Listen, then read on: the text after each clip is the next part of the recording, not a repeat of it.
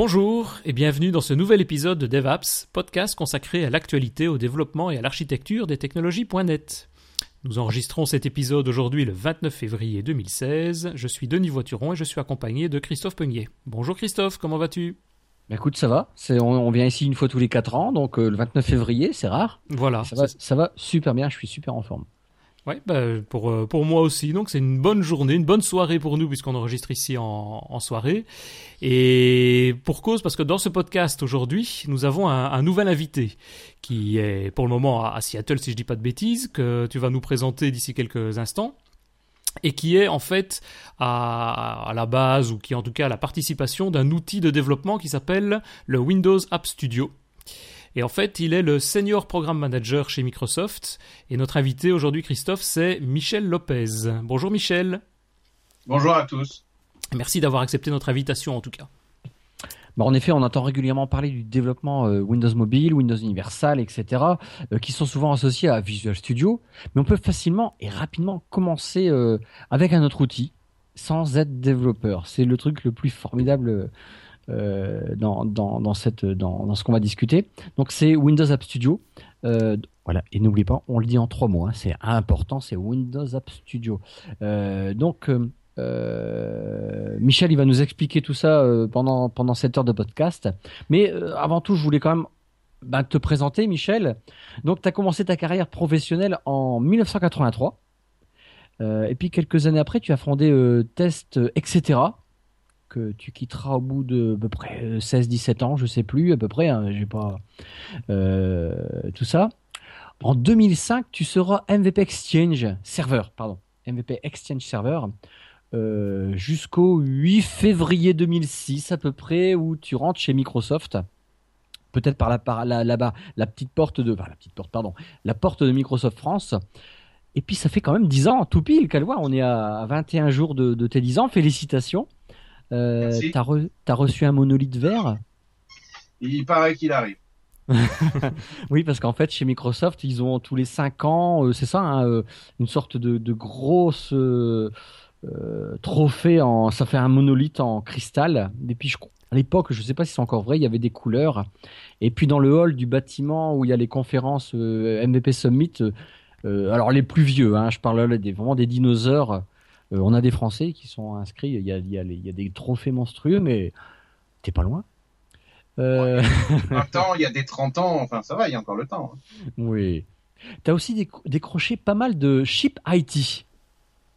Des chip euh, IT en fait. Euh... Chip chip, it, oui, je dis IT, pardon. Oh, mon dieu. Contribution au code des produits qui sont réalisés.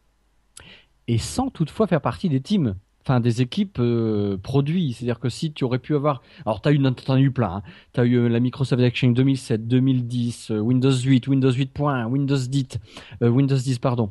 Mais c'est pas pour autant qu'on peut avoir ce, cette reconnaissance. Alors c'est une sorte de trophée, hein. et ils appellent ça un award en fait. Un award, ouais, ouais parce que tu as contribué, tu as participé, tu as écrit des, des, trucs dessus, mais t'es pas obligé de faire partie de cette team. Tu aurais pu recevoir, ça n'existe peut-être pas, mais, mais euh, le ship de, de, de Lowlands, par exemple. Euh, mais j'y ai pas encore contribué. Pas encore, mais voilà, c'est un peu ça. Mais c'est que pour les, les, les Microsofties, ça. C'est ça, c'est en interne quand tu as euh, une contribution validée, on va dire, quelque part, enfin des contributions validées. D'accord, bah ça, tu en as reçu déjà un bon paquet. Euh, pour revenir un petit peu sur ton parcours chez Microsoft, après quelques années dans le domaine, euh, bon, qui est plus ou moins projet d'exchange, euh, comme programme manager, tu es devenu senior programme manager sur plein de domaines, je dis différents, mais bon, assez reliés. Et je lis que tu as rejoint aussi l'équipe de certification Windows pendant deux ans jusqu'en 2014. Alors c'est tout à fait ça. En fait, je, suis rentré chez Microsoft à la demande du groupe Exchange. Donc même si j'étais localisé en France, en fait, je faisais partie de l'équipe Exchange aux États-Unis déjà. Euh, donc je suis pas passé euh, intrinsèquement par la case de Microsoft France. Euh, et en fait, j'étais en charge de, de ce qu'on appelle la globalisation et l'extension des scénarios globalisés pour rentrer ce concept-là dès les analyses de spec ou de features avant mettre avant de mettre le moindre développement en route. Oh. D'accord. C'était un projet à l'époque de Terry Merson pour euh, aller ah chercher les quelques pourcentages supplémentaires de parts de marché sachant que Exchange était déjà le leader du marché à l'époque. Ouais, et il est resté, euh, toujours resté. Voilà. Et euh, au bout d'un moment, on m'a dit est-ce que tu veux regarder euh, la partie localisation, puisque j'avais déjà euh, ouvert tellement de sujets de globalisation que ça prenait, ça, ça, ça occupait déjà quelque part deux à trois cycles de release. À l'époque, on n'était pas en release toutes les semaines. C'était avant la partie cloud. Et donc, on m'a ensuite demandé de, de plugger la, la, une vision cloud de la localisation de la globalisation sur le build system d'Exchange. D'accord. c'est énorme en fait. C'est juste énorme. Euh, et puis là, en fait, c'est en janvier 2015 que tu intègres l'équipe Windows App Studio. Alors, c'est quoi? C'est comment ça se passe? Qu'est-ce que c'est que c'est une équipe? C'est c'est alors, comme tu l'as dit, après, après euh, avoir fait un modèle, ça m'a pris six mois pour faire un modèle et un an pour le déployer euh, pour Exchange. Euh, je me suis dit que c'était peut-être le bon moment pour aller voir autre chose. Donc, c'est là où je suis rentré d'Exchange. Je suis passé à l'équipe Windows et on m'a confié la certification des applis desktop. Euh, c'est-à-dire quelque chose qui était important à l'époque puisque le store n'était pas encore lancé. Donc, c'était comment normaliser ce qui se passe dans le monde Win32 euh, pour qu'on arrête quelque part, enfin contribuer à l'arrêt de cette notion de, passez-moi l'expression, Microsoft fait chier, il y a un blue screen quand 90% du temps ça vient de quelque chose qui n'est pas du périmètre de Microsoft. Mais c'est Microsoft qui en hmm. paye les pots cassés à chaque fois. Exactement. Donc euh, le boulot de la certification Win32, c'était en fait d'arriver à mettre en place des garde-fous, on va dire quelque part, entre autres avec quelque chose que vous connaissez tous maintenant qui s'appelle le Windows App Certification Kit, le WAC, qui est quelque chose qui est là pour vérifier la compliance et l'utilisation des API et l'utilisation euh, des bons process pour déployer dans le système, d'avoir des drivers qui vont pas être dangereux pour la stabilité du système et un certain nombre de concepts tels que celui-là.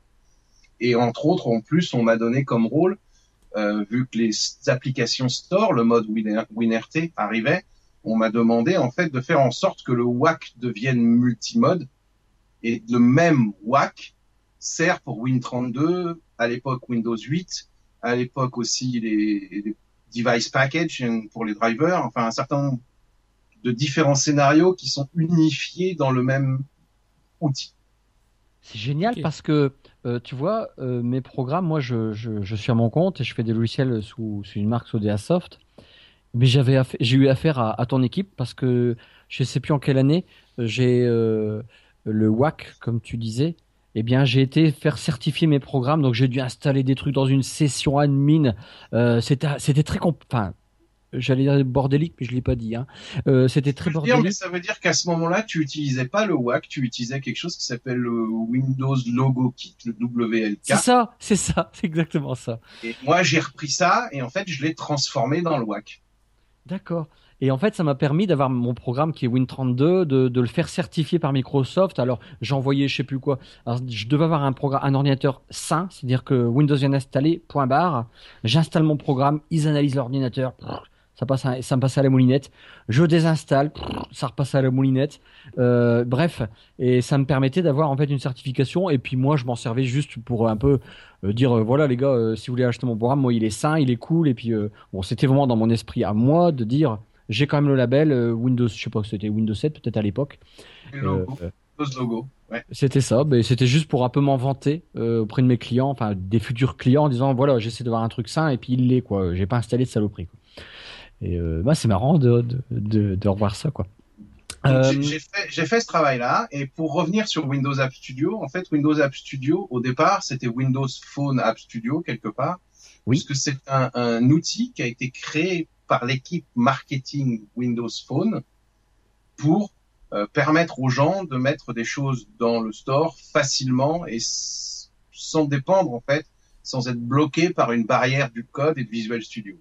Et tous les développeurs comme moi ou qui vont commencer parfois euh, euh, bah, le .NET ou le, la découverte. Ah oui, le .NET 14-12 ans après, mais peu importe. J'en connais plein où on sait dès que Windows Phone est sorti, il y avait Develop qui venait de, de je sais pas, je crois que c'était Nokia à l'époque et on avait des points euh, pour euh, en tant que développeur pour après euh, pouvoir acheter des, choses, des, devices ou des, trucs avec nos points de développement. Dès qu'on faisait des applications, on avait, on devait utiliser Windows App Studio, enfin l'ancêtre, on va dire, pour créer une application. Et puis effectivement, on a tous découvert ce, cet outil-là qui permettait de faire des applications.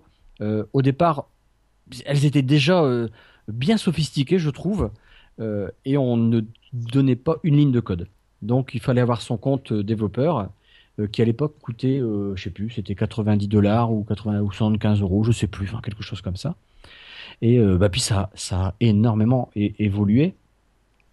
mais voilà. Alors rebondir si tu veux sur ce que tu disais. En fait, moi m'occupant du WAC, je, je, connaissais Windows App Studio et ça fait partie d'un groupe interne, si tu veux, que je que j'ai approché comme tant d'autres, comme Office ou n'importe quel autre groupe, pour les convaincre de devenir euh, conformes à ce qui venait des demandes de la certification. Mais comme ils étaient euh, phone only au départ, puisque comme tu l'as dit, c'était uniquement au début pour Windows Phone 7, Phone 8, etc. Enfin 7.5, enfin les différentes ça, ouais. euh, c'était prévoir le futur. Et entre-temps, euh, vu l'engouement qu'il y a eu pour le produit, ils, ont décidé en fait d'être non seulement phone, mais aussi PC. Et quand ils sont passés euh, sur le PC, euh, on va pas rentrer dans les détails, mais en gros, ils ont tout, tout cassé au niveau du pipeline du store. Et euh, en fait, les applications générées n'étaient pas conformes à la certification. Donc c'est moi qui ai été envoyé on va dire un peu en mission de sauvetage pour euh, non seulement euh, purger les problèmes du pipeline du store, mais en plus trouver une solution long terme pour que tout devienne conforme. C'est comme ça que j'ai connu cette équipe, qui à ce moment-là était une équipe 100% marketing. Ah. Donc moi, je les ai, on va dire, déplantés, débrouillés, et puis ça a continué sa vie, on va dire, pendant une petite année, où ça a continué à grossir. Et tout d'un coup, ils se sont dit, mais euh, les objectifs marketing d'avoir uniquement plus d'applis dans le store, euh, est-ce que c'est réellement uniquement ce qu'on veut et ce que l'on peut faire avec cet outil? Et la réponse a été non, et j'ai fait partie des gens qui ont été consultés, euh, où moi j'avais basé une stratégie en disant ça doit être un accompagnement pour l'éducation, pour les développeurs et pour les gens qui ne savent pas et ne veulent pas apprendre à développer donc arriver à identifier différentes populations et différents segments. Et euh, à partir de là, euh, il y a un peu plus d'un an maintenant, presque un an et demi, euh, on m'a confié les manettes du projet, qui maintenant, à la demande du marketing, est en fin de transition vers ce qu'on appelle l'engineering. C'est assez séparé chez Microsoft, de manière à ce que maintenant, ça soit un vrai projet engineering, comme pourrait l'être Windows, Office ou n'importe quel autre produit chez Microsoft euh, et avoir en fait des objectifs, pas seulement d'avoir des applis dans le store, mais aussi et surtout des objectifs euh, de démonstration de ce que la plateforme peut, faire, d'éducation sur comment on développe sur la plateforme et de voir comment aller plus loin et comment en fait en tant que développeur on peut avoir une base quelque part pour se dire est-ce que je suis dans la manière de faire de ce que Microsoft essaye d'expliquer? Alors je, suis, je, vais, je vais tout de suite euh, euh, rejoindre ce que tu dis parce que je discute beaucoup avec des développeurs. Ah oui, des développeurs, mais qui ne sont pas forcément initialement. Des gens qui veulent se faire quelque chose, créer quelque chose, sans initialement être développeurs. Mais je connais d'autres développeurs, de très bons développeurs, qui ont tous jeté un coup d'œil. Et en aparté, j'en ai eu pas mal qui me l'ont dit. Ils ont été jetés un coup d'œil pour savoir comment, euh, comment App Studio, Windows App Studio, générer le code et certains, est-ce que je fais, alors je vais peut-être mal le dire, mais aussi bien que App Studio, que Windows App Studio. Tu sais, euh, donc là je peux te réconforter parce qu'à mon avis, euh, le changement, en tout cas le, le, côté peut-être que, que vous allez prôner à, modifier en disant on n'est plus au niveau marketing, on bourre plus le store, on est là pour l'éducation, bah, je pense qu'il est réussi parce que tous ceux que, que, avec qui je, je parle, je côtoie encore maintenant, euh, coucou parce que je sais qu'ils vont se, se reconnaître. Euh, bah, c'est un peu le but, c'est d'apprendre, d'apprendre à coder. Et initialement, ils savent pas coder. Et moi aussi, je vais aller voir faire un petit tour parce que je crois que Denis, à un moment donné, j'ai vu ça dans le scénario du truc. On va parler de même de MVVM. J'ai vu passer quelques mots qui passaient ici et là.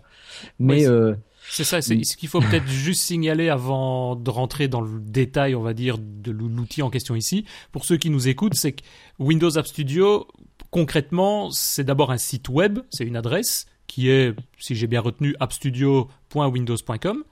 Et quand on arrive là, on a, on doit remplir en gros toute une série d'étapes pour créer son application.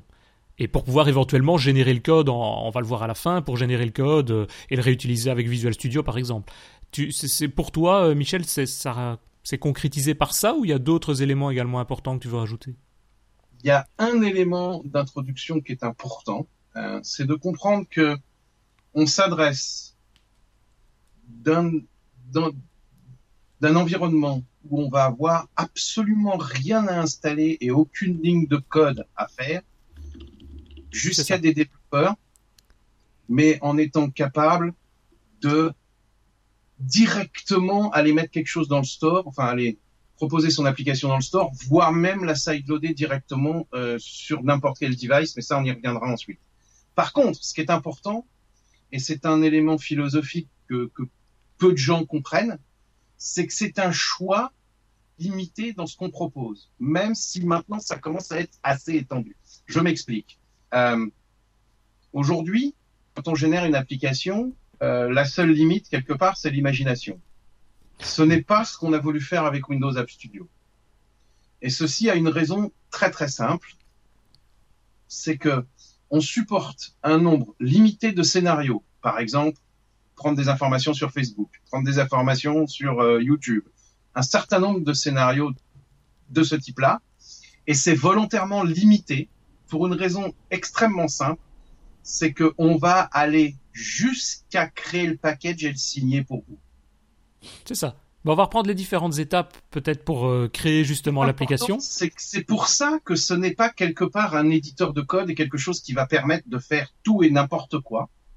Ouais, ouais, tout On à est fait. dans un, environ- un environnement d'un nombre limité, connu et maîtrisé de scénarios, qui veut dire que à partir du moment où vous restez dans nos limitations, vous allez pouvoir aller jusqu'à obtenir un package que vous pouvez déployer sur n'importe quel device qui est prêt à l'emploi et obtenir un package qui est à- possible à, à mettre dans le store et prêt à l'emploi lui aussi.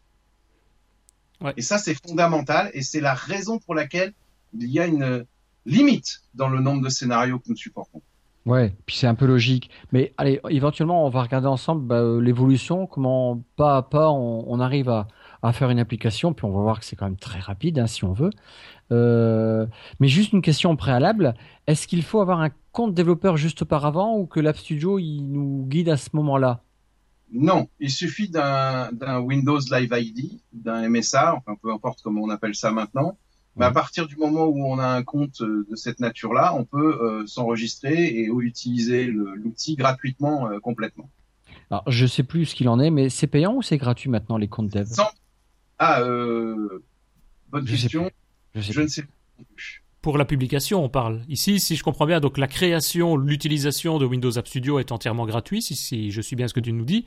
Mais après, il va falloir le publier sur le, un compte pour dans le store pour euh, que l'application soit accessible à tout le monde. Et là, je pense de mémoire, c'était pas 14 euros? Bah, Oui, c'est quelque chose comme ça. Mais c'est aussi une étape optionnelle, puisque comme je fournis aussi l'environnement pour le side loading, Ah oui. Oui, le side loading, faut dire, c'est plus des aspects plus entreprise à ce moment-là, de Qu'est-ce que déploiement vous en appelez le entreprise. sideloading Absolument pas. On peut Ah, pardon. déployer sur n'importe quel PC ou n'importe quel téléphone directement une application créée par App Studio sans qu'elle passe par le store. Ah. Oh Et nous avons aussi rajouté dans ce domaine-là, mais on y reviendra peut-être ensuite, des fonctionnalités de partage Oui. via mail, euh, Facebook et compagnie pour une appli faite en sideloading. Et Ah oui. pour vous donner un peu de primeur, euh, à Build, nous espérons montrer un prototype quasi final euh, d'une version de sideloading qui sera faisable par Madame Michu. Je vais faire tester à ma mère, je vais adorer. Non, Sérieux ce que je veux dire par là, c'est qu'aujourd'hui, euh, si on prend un package sideloading, Sur un PC, il faut lancer un script PowerShell pour le déployer. Ouais, il un certificat, et, etc. Sur un téléphone, c'est il y a un QR code et il faut déployer le certificat pour autoriser les applications signées par Windows App Studio. On va en fait prochainement complètement faire disparaître ces étapes-là Ah putain, c'est cool ça. avec une appli qui permettra en fait d'être un, un système de déploiement de tout ce qu'il faut pour pouvoir faire tourner les applications Windows App Studio par euh, Madame Michu, comme je le disais tout à l'heure. Et Ça c'est génial parce que finalement ces étapes-là, euh, bah voilà, c'était clair qu'elles pouvaient être simplifiées, hein, franchement. Ouais, Euh, et on certifié à ce moment-là. ça ferait l'objet d'une d'une autre discussion tellement J'en ça. suis sûr. Voilà. Euh, euh, on parlait de voilà, il faut un compte dev. Ah, Est-ce qu'il faut Visual Studio? Non, D'accord. simple, c'est optionnel. On peut on peut faire une appli totalement dans le site web et arriver à les situations de l'avoir déployée sur euh, des PC et des téléphones, voire des Raspberry euh, directement. C'est ça. À la fin, on va voir, on peut récupérer directement le package à installer sur le PC ou sur d'autres systèmes, quoi. C'est ça. Alors, Denis- exactement. Denis, Ok. La partie Allez, Visual on- Studio est optionnelle pour si l'on veut euh, étendre ou changer des choses qui sont en dehors des scénarios supportés dont je parlais tout à l'heure. C'est ça, ok.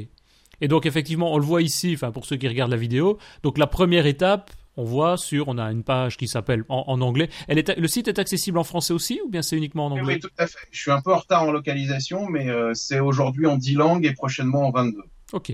Donc moi, Bon, j'ai- bah, moi je l'ai eu, en- anglais, moi. ben, Le, le- le truc à comprendre, c'est que l'aide est localisée. Euh, aujourd'hui, la, la partie génération d'applications ne l'est pas pour des problèmes techniques, mais on y travaille. C'est ça. Mais les applications, à la fin, on peut choisir, on verra, mais il y a, il y a Ouais. je sais pas combien il y a de langues, mais il y en a énormément. Mais pourquoi, bah alors, encore une question avant de Ah démarrer. oui. Pardon. Encore une question avant de démarrer, euh, comment ça se passe. Pourquoi c'est marqué euh, Microsoft App Studio Beta en haut du site? Alors, c'est marqué Windows App Studio Beta parce que euh, euh, on considère qu'on n'est pas encore au niveau d'un produit fini D'accord. euh, parce que il manque des choses, parce que encore une fois c'est lié à l'histoire dont je parlais au début, à savoir Oui. que c'est un outil marketing et qu'on n'est pas encore euh, à un stade où on peut dire qu'on a fini l'intégration totale du produit dans le groupe Windows. Vous êtes quand même sur la fin, là, quand même. Du, du, du fait d'enlever le mot bêta. Ça se discute parce que j'ai tellement de choses que je voudrais faire avant de le retirer, mais c'est une autre conversation. Après, c'est budget, on n'en peut plus, là. Voilà, non, c'est aussi lié aux, aux- aux équipes, à comment on va euh, bouger le source euh, correctement dans le groupe Windows, etc., etc. Enfin, il y a quand même beaucoup de choses encore à gérer. C'est ça. J'en- nous, au, nous, au niveau utilisation, je veux dire, si on est end user et qu'on veut travailler avec le, le site et le créer des applications, franchement, on n'a pas l'impression que c'est en bêta, quoi. Il y a des sites qui sont pas bêta et qui sont moins finis que celui-ci. Ici, euh, Je- Je suis bien d'accord Oui, mais avec toi, c'est un peu lié aussi à la notion, euh, euh, on va dire la dimension pardon historique dont je parlais précédemment. C'était un outil marketing, c'était pas localisé partout, c'était pas grave. Euh, pour que ça soit un vrai produit non bêta euh, Windows, euh, il faut qu'il faut que j'aille absolument tout localiser, globaliser par exemple. ouais, c'est ça. Ok. ouais. Bah, Non, je voulais dire, disais euh, reste du travail pour retirer le mot bêta, mais euh, en termes de qualité de code, je ne pense pas que nous sommes encore dans, le- dans la notion bêta. J'ai Ouais, tellement ça. de questions, en fait, et des trucs qui viennent comme ça à l'esprit. Denis va me tuer. Mais euh, Michel, euh, une question du personnel finalement, mais tu travailles du coup avec plein d'équipes, euh, d'autres équipes de chez MS, et euh, principalement euh, avec l'équipe de, de dev euh, Windows 10. Je présume que tu travailles à fond, mais avec qui d'autre? Quelles sont les équipes avec qui tu es en corrélation, force, enfin, en corrélation, enfin en liaison mais directe, parce que finalement, tu es un petit peu au centre et tu as besoin de savoir tout ce qui va arriver, tout ce qui est projeté, tout ce qui est pas projeté pour toi imaginer un peu un futur. pour, pour vous faire rire, l'un mes plus gros partenaires, entre guillemets, ça va être ce qu'on appelle DevDiv, c'est-à-dire la division qui gère les outils de développement dont Visual Studio. Mhm. Puisque paradoxalement, en dehors de, des équipes internes de Microsoft, euh, Windows App Studio est l'un des plus gros consommateurs et générateurs de sessions Visual Studio dans le cloud. Ah bon? Il faut savoir que chaque projet euh, en fait, est généré par des instances de Visual Studio que nous avons dans le cloud. Et il faut savoir que Windows App Studio est intégralement une application Azure. Oui. D'accord? Donc nous sommes l'un des plus gros utilisateurs des technos Microsoft non directement attachés sur une application d'un groupe produit. Mais au niveau des développements et de, l'équipe avec laquelle tu travailles, vous situez plus comment C'est une, tu travailles avec des équipes où c'est majoritairement des développeurs qui font la création du portail web, du code qui se trouve derrière et ce genre de choses ou parce que tu parlais d'aspect marketing préalablement, ce ne sont pas des marketing. L'aspect historique marketing fait qu'aujourd'hui l'équipe c'est quelques personnes qui sont en Espagne. Oui et deux personnes qui sont à Redmond, c'est-à-dire un product manager, qui est quelqu'un qui m'aide au niveau des directions marketing et de la représentation du produit, et moi à Redmond. C'est tout. C'est ça. C'est une toute petite équipe, donc c'est aussi pour ça qu'on est obligé de bien prioriser et sérialiser absolument tout ce qu'on fait. Et en fait, le gros de mon travail est justement d'interagir avec toutes les équipes, donc les équipes Azure, les équipes euh, Visual Studio, les équipes euh, même au sein de Windows, parce que un de mes travaux aussi, c'est une de mes directions aussi, c'est de détecter qu'est-ce qu'il est raisonnable et nécessaire d'ajouter comme fonctionnalité, comme API, comme euh, feature de Windows ou de la plateforme qui va être démontré via un scénario qui est dans App Studio. C'est ça, ok, ouais. Donc c'est vraiment un, outil qui, qui, sert aussi à valider toute une série de fonctionnalités que vous développez dans d'autres euh, dans d'autres teams, quoi oui et non. Enfin, oui, oui au maximum. Non parce que euh, quelque chose qui est très intéressant et aussi très dur à comprendre pour beaucoup d'équipes à Redmond, c'est que je peux pas bouger n'importe quoi, n'importe comment, parce que le code que j'ai aujourd'hui est utilisé par des dizaines de milliers d'applis dans tous les sens du terme. Ah Donc je peux pas prendre le risque de casser quelque chose sachant qu'à tout moment, quelqu'un qui avait un projet d'il y a deux ans va venir sur le site et le régénérer. Oh. Ouais, c'est ça. enfin, je compte en parler plus tard, mais puisqu'on en parle maintenant, vous avez des idées, enfin, apparemment oui, mais du, du nombre d'apps qui sont générés, qui ont été générés avec l'outil ici Windows App Studio, et vers quel type de, de métier, je vais dire, ça se situe? Alors les métiers, non pas précisément parce qu'on sait tous que le Live ID ne nous donne pas une visibilité correcte du profil des gens et c'est pas le but. On n'est pas chez Google, hein. Je passe. Euh, par contre, ce que je, le seul chiffre sur lequel j'ai réellement le droit de communiquer, c'est qu'on a dépassé, il y a pas mal de mois maintenant, il y a quelques mois déjà, 3 millions d'utilisateurs qui sont venus générer au moins un projet. Ah ouais, oula. Effectivement, quand tu fais un changement d'API, il faut mieux réfléchir euh, à deux fois avant. Ouais. Euh, voilà. Euh, et que on va dire que le seul élément sur lequel je vais dire, c'est qu'en gros, j'ai 70% de ces gens qui, à un moment ou un autre, ont déployé quelque chose qui a été généré par App Studio. Ah oui, donc c'est quand même pas mal. 70%, c'est quand même, je veux dire, c'est pas juste pour tester, quoi. C'est, ça va quand même plus loin et ça va quand même jusqu'au bout du processus. Un volume énorme. C'est aussi pour ça qu'il y a ce besoin maintenant d'aller de plus en plus vers l'engineering et ce, cette notion de démontrer les fonctionnalités de la plateforme. Euh, on n'a pas de, visibilité et de communication sur le nombre réel d'applications créées par App Studio qui sont allées dans le store, parce que premièrement, c'est tout à fait fluctuant, et deuxièmement, ça va aussi euh, se chevaucher avec le nombre de gens, mais ça on en reparlera plus tard, qui sont allés commencer quelque chose avec App Studio, faire en faire autre chose ou une extension quelconque avec Visual, quelconque avec Visual Studio et sont ensuite allés au store. Ouais, ouais, Oui, cela c'est plus difficile. C'est pour ça que justement sur la partie vie privée, propriété intellectuelle, etc., etc., on ne peut pas revendiquer la totalité. Bien sûr, le nombre d'applications euh, faites directement sans aucune modification par App Studio qui sont allées dans le store est géré et maîtrisé, mais encore une fois, c'est quelque chose sur lequel le store n'a pas décidé de communiquer. Ah ouais, De toute façon, les, c'est pas tagué, les, codes sources ne sont pas tagués euh, Windows App Studio, donc euh, vous pourriez, je vois pas comment vous pourriez le savoir. Si à la fin on demande, euh, si à la fin vous demandez le, il y a un truc, ouais, enfin vous, ça serait possible de le savoir. C'est plus simple que ça, parce que si vous utilisez en fait les composants de la librairie de Windows App Studio, il y a des DLL qui sont connus. Ouais, d'accord, ouais, comme Hmm. ça, ouais. Ouais, il faudrait vraiment demander à ce que le, le store il fournisse. euh, Mais ils ont autre chose à faire en ce moment, le store. On va pas les embêter. On passe. On passe. Next. Bon, next. Euh, Ok, allez, donc- on, va, donc on va voilà. passer au slide. Prati- pratiquement, si on veut donc créer un projet, on, bah, on se connecte sur euh, l'adresse du, site de, Windows App Studio. Et donc on arrive sur un premier écran Start New comme je le disais tout à l'heure qui nous demande deux choses je vois ici. Soit de choisir d'abord ou bien Windows 10 ou Windows 8.1 et ensuite de choisir un template. Donc ça implique quoi? Enfin qu'est-ce que ça a comme conséquence ce template?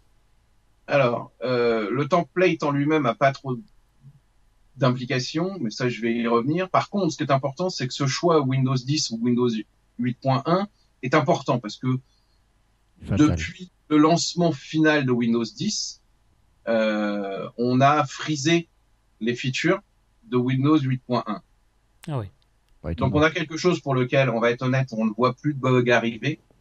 Euh, on fait plus de modifications de code sur la partie de la formule de génération pour Windows 8.1. Par contre, ça fait des choses qui sont parfaitement validées, qui marchent sur les devices 8.1 et sur les devices 10. Et mais par contre, ce n'est pas là où on déploie les nouveautés. c'est ça donc les, les fonctionnalités qu'on va voir par après elles n'existent peut-être pas toutes dans Windows 8.1 mais on va les voir pour Windows 10 quoi C'est ça. Maintenant, toutes les nouveautés que nous rajoutons sont Windows 10 exclusivement. ok Euh, mais dans tous les sens du terme, avec toutes les, les, les- les versions de Windows 10, qu'elles soient insider ou pas, parce que ça aussi c'est important. Mais à ce niveau de, ce slide, de, cette étape euh, d'entrée de, la création du- d'une application, euh, on doit déjà savoir vers quoi on s'oriente. On voit déjà qu'on peut choisir. euh, il y a My Product Catalog par exemple. Donc là, j'imagine qu'on est dans dans un modèle plus de je vais vendre différents produits. hein. Il y a le mot catalogue qui va m'orienter. Le logo, je vois que c'est un petit panier de de magasins.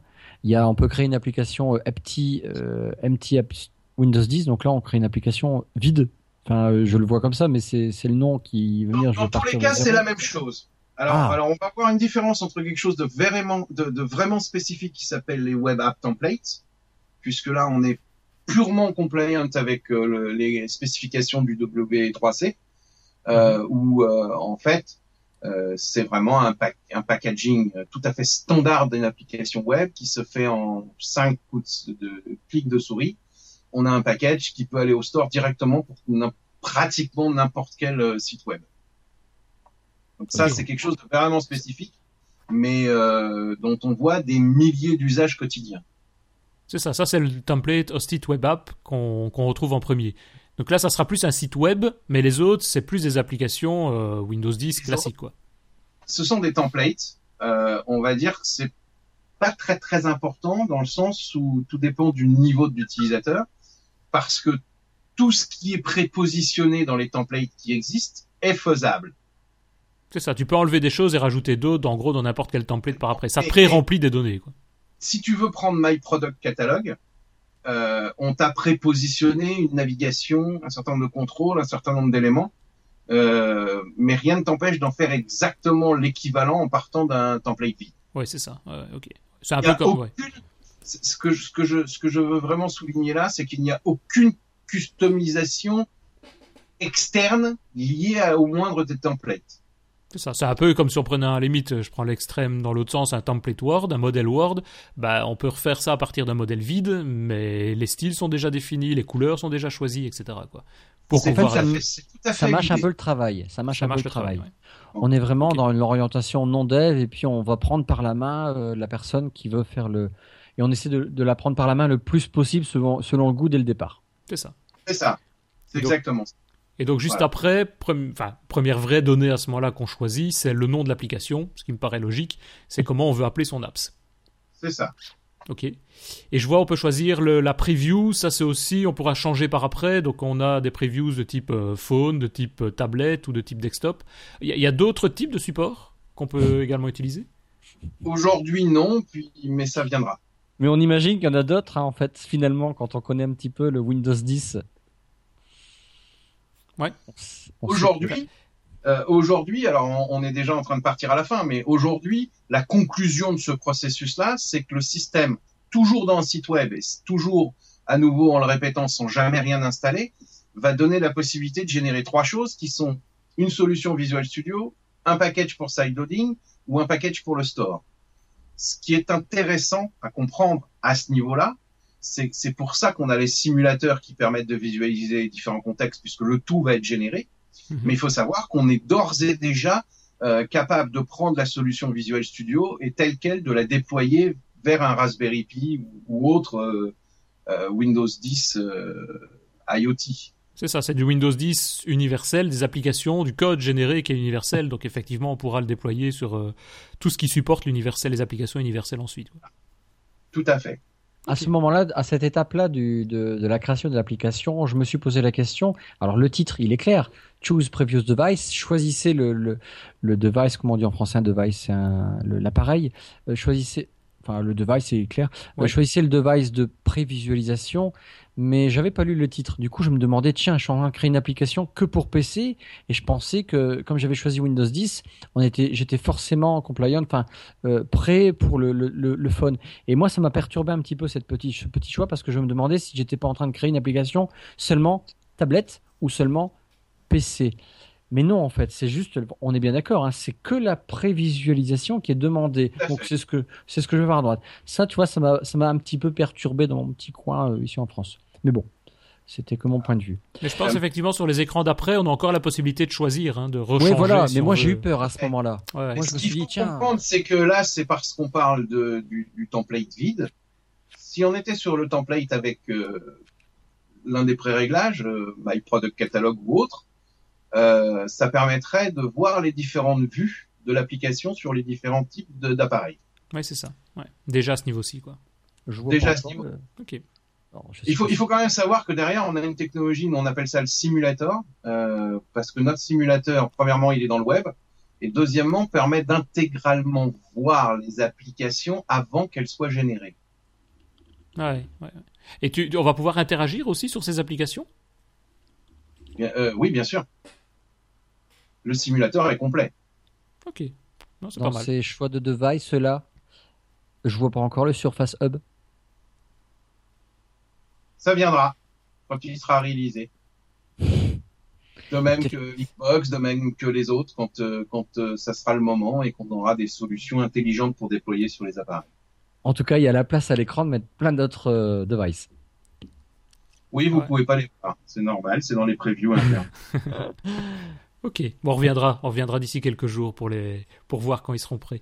Mais on en Une parlera peut-être aussi tantôt des nouveautés aussi qui sont apparues, euh, apparues récemment. Une fois qu'on arrive, euh, du coup, on a choisi euh, le nom de notre application, qu'on a vu euh, vers quoi on voulait principalement la, visualiser le résultat en, temps réel sur le, sur le site euh, appstudiowindows.com. On arrive sur une étape où on va voir, euh, voilà, on est vraiment au cœur de notre application, a priori, enfin, hum, c'est clair. On a du coup un choix, on va avoir différentes rubriques. On aura donc le contenu de notre application, le thème, le thème général de notre application, les, les tiles, les tuiles, les tuiles. Donc là, en fait, on va pouvoir générer du coup des tuiles dynamiques et puis euh, tous les formats qui existent dans, le- dans les tuiles. Maintenant, depuis Windows 10, il y en a, il y en a des nouvelles. Euh, et puis après, les différents paramétrages. Euh, et alors là, en fait, dans cette interface-là, on est sur le slide, si vous regardez en vidéo, eh bien, on a différents contenus et puis on va pouvoir ajouter des sections. Et puis là, les sections, il y en a, il y en a un petit paquet, hein, on voit en bas. On a plein de choix différents. On peut choisir d'ajouter des flux RSS, euh, du contenu HTML, des vidéos YouTube, des sources d'images de Flux, Facebook, Instagram, Twitter, WordPress. Moi, WordPress, il y en a beaucoup qui aiment. Euh, menu, alors menu, on peut-être en parler parce que j'ai pas été creuser ce que c'était. Euh, collection, qui est nouveau de mémoire. Groove Music, pour l'instant. Dis-moi, Michel, c'est quand même bien riche tous ces tous ces plugins qui existent. Alors ça, on- c'est c'est le concept. euh, Nous, on, on dit qu'en fait, une application va être composée de différentes sections, et chaque section va contenir en fait ce qu'on appelle une data source, qui est en fait l'élément qui va nous permettre de créer le contenu pour chacune des sections. Mhm. L'idée euh, aujourd'hui, c'est pas d'en avoir des tonnes. D'ailleurs, il se peut à un moment ou un autre qu'on en supprime ou qu'on en rajoute, Euh, mais c'est vraiment de donner des exemples de faisabilité le plus simple possible à mettre en œuvre à partir du site web, tout en ayant une richesse de code derrière qui va permettre aux gens de vraiment comprendre ce qu'on peut faire avec la plateforme. C'est ça. Et donc l'idée ici, c'est on a la liste des sections que Christophe vient citer, on clique dessus, plouf, elle vient directement se rajouter dans la liste des, composants qu'on a choisis, des sections qu'on a choisies, et on va pouvoir les configurer, je suppose, puisque tu parles de source de données, donc si c'est un flux RSS, on va, je suppose, donner l'emplacement de ce flux RSS, même chose pour les autres, et donc on les positionne et on les configure. Donc c'est, encore une fois, pas une ligne de code, c'est euh, tout à la, à la configuration via des écrans qui, qui se trouvent et qui sont cachés un petit peu derrière ces sections. Quoi. J'ai été bluffé par la simplicité quand même de, de l'interface, personnellement c'est extrêmement compréhensible. Franchement, euh, chapeau parce que euh, on tape pas une ligne de code et puis c'est très intuitif. Hein. C'est l'objectif, c'est vraiment ce que nous tentons de faire. J'ai eu des revendications de certains devs. Euh, oui, je veux les appeler des développeurs, même si initialement c'est pas des développeurs.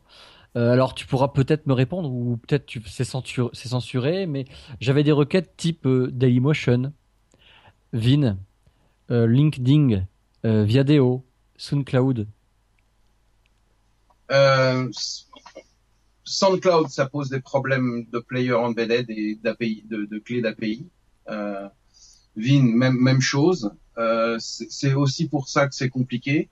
Et après, il y a aussi une gymnastique de prioritisation de ma part en fonction du nombre d'utilisations effectives. Et de budget, comme on, comme on le dit jamais, non? Ah, Le budget, il est relativement flat puisque j'ai flat parce que j'ai un nombre limité de ressources. Donc en fait, ah c'est qu'est-ce que je peux faire rentrer à l'intérieur de ce Et quand tu parles justement des composants, enfin, ou de donner des priorités, parmi ceux qui existent, voire même ceux qui arriveront plus tard, vous avez déjà, vous savez quels sont ceux qui sont les plus utilisés, les plus intéressants et que vous serez susceptible d'améliorer à ce moment-là beaucoup plus C'est ce que l'on tente de faire et on tente d'interviewer et de suivre au maximum les, demandes pour évaluer. En fait, tous les mois, j'ai un travail où je, où je remets euh, en place euh, une, visibilité de ce qui devrait changer ou pas. Il faut juste comprendre que on n'en a pas parlé dans l'introduction, mais Windows App Studio évolue tous les mois. Ouais. Donc j'ai un cycle mensuel de release, ce qui est quand même quelque chose d'un petit peu plus compliqué à gérer. Euh, et il faut donc savoir que j'ai des cycles de développement relativement courts. Or, faire une nouvelle data source, ça ne tient jamais sur un seul cycle. Ah oui. Hmm. Donc c'est un long terme. Il faut qu'il se justifie et en volume et en besoin par rapport à la plateforme. Et donc vous faites des développements dont les sections dont on parle ici sont désactivées ou cachées et, et vous les réactivées au fur et à mesure alors à ce moment-là. C'est la manière dont, nous travaillons. Notons que la dernière euh, grosse mise à jour, elle date d'il n'y a même pas une semaine, hein, c'est ça? Tous les mois, j'ai une release euh, entre mi et fin de chaque mois. Le, sur le dernier blog, ça datait euh, du, bah, il y a 5 jours, là, du 22 février. C'était euh, appuyé sur le début de l'ouverture de Mobile World Congress à Barcelone. D'accord, oui, ça tombe. Il fallait que ça tombe bien. Super. On peut supposer que la prochaine sera appuyée, appuyée sur l'arrivée euh, de Build, sur le début de Build, et ainsi de suite.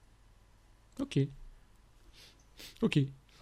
Et donc, si on regarde, donc ici, on choisit les composants, les sections. Je sais pas si tu avais d'autres points que tu voulais rajouter sur ça avant de passer au thème. Ce que je voulais dire juste, c'est que l'ensemble des sections, quand elles sont mappées, euh, elles sont reliées sur une data source. On peut faire refresh sur le simulateur et donc récupérer ces données directement. Ah oui, c'est ça. Voir directement. Oui, on a directement le résultat qu'on aura en finalité à l'intérieur de, enfin, du mobile si on l'utilise dans ce format-là, quoi. D'autre part, un petit une petite astuce qui n'est pas encore bien bien connue, c'est que le simulateur est aussi disponible via ce qu'on appelle une version full screen. Ah, c'est, eh, ça, j'allais t'en parler. C'est énorme ce truc. Et qui présente un autre intérêt, c'est lorsque, par exemple, en se mettant dans la peau d'un développeur, quel que soit son niveau à nouveau. il, fait comme lui, il fait F12. euh, oui, mais l'intérêt, c'est que le link, le lien que l'on récupère du full screen peut être partagé avec les gens avec qui on discute du projet. Ah ouais. Parce qu'il n'est pas authentifié volontairement. Et donc tu peux continuer à faire des modifications et les voir. Et pour prendre des avis des autres avec qui on bosse. Parce que là, je suis en full screen, mais c'est déjà le full screen, il est juste impressionnant. Il faut oser cliquer sur le bouton pour l'avoir mais euh, on a l'impression d'être déjà dans l'application. Moi, ce, rendu qui est à droite là, euh, il, est génial. mais je savais pas qu'on pouvait se partager. Pour moi, on était, j'étais dans ma session à moi, dans mes cookies à moi de mon, Ouais, navigateur. Moi, mais a priori, mais a priori non. Oh là là, là, ça me tue moi. Alors du coup, après, ce qui est intéressant, tu parlais du full screen, mais on a aussi le more preview. Le more preview, c'est qu'on va aller pouvoir voir plusieurs rendus selon, par exemple. Alors tout à l'heure, je posais la question, mais j'ai peur de si je choisis tablette ou desktop, d'être de faire une application que pour l'un. Bien sûr que non, puisqu'on est en preview, c'est la prévisualisation de ce que va rendre mon mon élément. Mais si du coup à droite, on a toujours un petit écran. Moi, j'ai choisi une tablette initialement. Et quand je clique sur Preview, je peux choisir de voir que rendra mon téléphone. Putain, mais on est dans un truc ultra rapide. Moi, ça me tue de toute façon. Et après, on a desktop. On a, on est devant un écran, euh, un, écran plat de son ordinateur. Et puis, on voit la résolution là qui est de moi 2056, 1440. Euh, mais après, je peux demander tablette. J'ai le rendu qui va forcément e- être responsive. Et après, le, téléphone, c'est, c'est juste génial. Franchement, c'est chapeau, hein, parce que moi, je trouve ça super génial. Moi, ce que je trouve très pratique aussi, c'est tout ce qui est ajout section. Donc, euh, on l'a passé très rapidement, mais le fait d'en rajouter, tu configures quelques éléments style YouTube, tu donnes ton l'adresse du site, la clé, etc. Et il te les affiche, il te les et t'as tous les composants, toutes les fonctionnalités qui permettent directement euh, de, visualiser tes vidéos YouTube, comme des, recherches Bing, comme ton compte Facebook, etc. Donc, c'est en quelques clics. C'est vrai qu'on fait pas mal de choses qu'on réalise régulièrement dans toute une série d'applications, de présentations pour des clients par exemple. Et on va le voir, surtout qu'on peut récupérer le code, on en a déjà parlé. Mais... Cet Ça- après-midi, j'ai un copain qui m'appelle parce qu'il arrivait, il y avait du mal avec son pivot dans, et puis son menu, euh, le pivot, comme on- là on peut voir, moi j'ai fait un petit blog et puis il y a le pivot automatique avec euh, les différentes sections qui sont en haut de mon, ma page. Et euh, il avait fait le pivot avec le menu à gauche avec le burger. Euh, bah, il prend son application App Studio, il fait le menu, le menu, le pivot, puis il regarde ce que ça donne et puis il prend le code source. Ouais, voilà. Ouais. Finalement, euh, voilà, ton code, tu l'as quoi. T'as as un sample tout fait, t'as un sample sur mesure en fait avec ça. Bon, avant, avant aussi que vous vous emballiez, il y a quand même quelque chose aussi d'important, c'est que vous avez parlé tout à l'heure d'une data source qui s'appelle collection. Oui. Elle est là depuis le, presque le début, et la collection est un élément fondamental de Windows App Studio, dans le sens où nous stockons vos données pour vous. Donc la collection peut être statique, peut être dynamique ou externe. Donc ça veut dire que vous pouvez avoir du contenu dynamique qui provient d'autres sources ou qui provient d'une base de données qu'on gère pour vous, directement d'intégrer dans votre application. Et avec quoi comme type de fonctionnalité? Tu peux faire des recherches sur cette collection? Tu peux. Depuis euh, la dernière release, on a rajouté les recherches, tout à fait. Ah ouais. Euh, tu peux les ordonnancer puisqu'on a rajouté aussi le grouping par date et par heure et par temps, etc. Euh, mais ce qui est intéressant, c'est que la philosophie de la collection, c'est par exemple typiquement le menu de restaurant. Donc j'ai un restaurateur qui va se faire une appli euh, disponible sur tous les devices Windows, qui va montrer son restaurant, son le, menu disponible dans son restaurant. Et puis s'il veut le changer, il n'a pas forcément besoin de revenir gérer sa collection régénérer son application parce que nous avons dans le store quelque chose qui s'appelle Windows App Studio Collection App qui permet à partir de n'importe quel PC ou téléphone euh, de gérer les datas et les contenus. Et quand je dis gérer, c'est même en rajouter et en créer. Putain, je serais une femme, je me pisserais dessus, quoi. Non, non, c'est juste énorme. Euh, c'est c'est impressionnant cette partie-là, parce que euh, là, tu me l'apprends, Michel. Mais quand j'étais m'amuser avec les collections, en fait, tu vas choisir tes colonnes, hein, ce que- comment ça va être représenté déjà. Donc, tu peux choisir plein de types de colonnes possibles. Ça peut être des dates, ça peut être des images, ça peut être du texte. Tu peux importer ta ta ta, euh, base de données. Bah, Qu'est-ce que tu vas mettre dans ces colonnes? Bah, C'est un fichier que tu as fait sur ton Excel et puis tu l'enregistres en format CSV. Et puis dans ton Excel, tu avais ça. Mais là, tu es en train de me dire que moi, j'ai mon restaurant, j'ai fait mes colonnes, c'est super bien, ça marche bien, c'est mon menu. Mais depuis mon téléphone, je suis en train de créer un nouveau menu. Eh bien, tu vas me fournir l'outil qui va me permettre de rajouter un contenu aux colonnes de mon application qui est déjà sur le store. Absolument. Ça y est, je me suis pissé dessus. non, je plaisante, c'est pas vrai. pas- Mais moi, Ouais, j'adore ce truc-là. C'est génial parce que c'est vrai que ça simplifie pas mal de choses, en tout cas au, au démarrage. En plus, comme tu le dis, on le met en mode full screen, on peut partager ça avec des autres, euh, des autres personnes et, et voir un petit peu l'état et la, la visualisation et le résultat de ce que tout ça va donner. Et euh, moi, j'avais une question aussi. Tu avais l'air de dire que donc les collections, on peut aller chercher des sources de données externes. Qu'est-ce que Alors, tu on entends par là Des liens, euh, des liens URL, etc., etc. J'ai pas encore des connexions vers des bases de données externes, mais j'y travaille. C'est ça. mais Avec de, tout ce qui est Web API et des choses comme ça, ça viendra aussi? Ça fait partie des éléments qu'on regarde. Ah ouais. Cela dit, on a déjà des gens qui se le sont fait eux-mêmes, mais on y reviendra plus tard dans le composant open source. Je ne l'ai pas aujourd'hui en code standard de ce qu'on peut faire avec l'interface web sans avoir besoin de Visual Studio. Oui, c'est ça. ouais. Oui, oui, parce qu'on peut évidemment toujours faire tout ça après coup en Visual Studio, mais là on passe dans un mode développeur full, quoi, complet. Pas forcément, parce qu'on a des gens qui sont pas développeurs, mais qui ont demandé à un développeur de leur faire une extension à notre librairie Ah oui. et qui continuent à s'en servir en mode non développeur. Et c'est de ça dont tu parles, le composant euh, open source là? Tu sais nous en parler un peu plus? Alors, euh, ça va être un tout petit peu plus, plus détaillé. En fait, nous avons euh, architecturé la totalité du code généré avec un modèle view model dont on parlait tout à l'heure et d'un élément qui s'appelle la waslib qui est sur GitHub que vous pouvez rechercher waslibs qui est publié par wasteam comme Windows App Studio Team euh, qui contient en fait euh, deux bibliothèques euh, grosso modo une qui est partagée pour, de manière à maintenir un niveau de compatibilité entre Windows 10, Windows 8.1 et Windows Phone 8.1 pour maintenir la compatibilité, Oui. et ce qu'on appelle les data providers pour les trois plateformes supportées. Mais à ce moment-là, tu es dans le code source à ce moment-là. Tu es dans du code Visual Studio. C'est du code Visual Studio qui est sur GitHub, qui est complètement ouvert, sur lequel n'importe qui peut proposer quoi que ce soit, ou n'importe qui peut faire un fork pour faire ses propres versions, tout en continuant euh, d'être compatible avec ce qu'on génère euh, par l'application web, et qui permet, en- en- entre autres, de proposer de nouvelles data sources par rapport à ce, que, dont, ce dont nous parlions tout à l'heure.